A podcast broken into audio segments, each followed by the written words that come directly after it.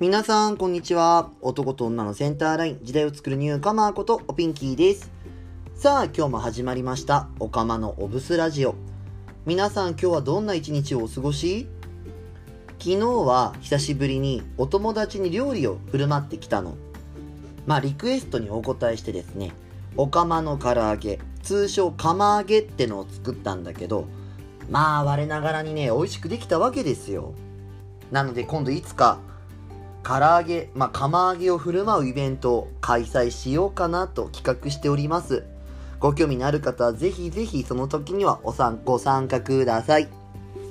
さあ、早速本日もこのコーナーから行ってみましょう。今日の1日1ブス。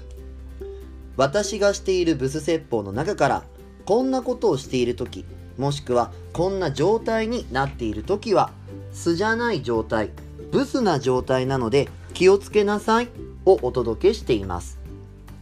本日9月8日のブスはこちら。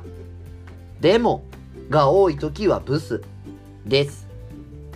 ついつい、でも、でもって出ちゃう時あるでしょ？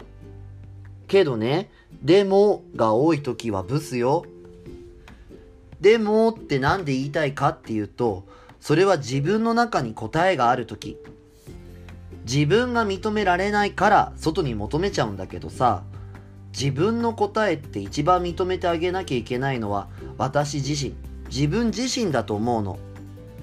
ちゃんと自分の本音、自分の答えに素直に認めてあげなさい。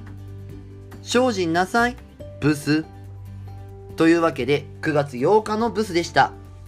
よかったら Twitter と Instagram のフォローお願いします。アットマーク、ひらがなでおピンキー。アットマーク、ひらがなでおピンキーで検索してみてね。おかまのおブスラジオ。今日はこの辺で。また明日お会いしましょう。ここまでのお相手は、おピンキーでした。またねおつぴん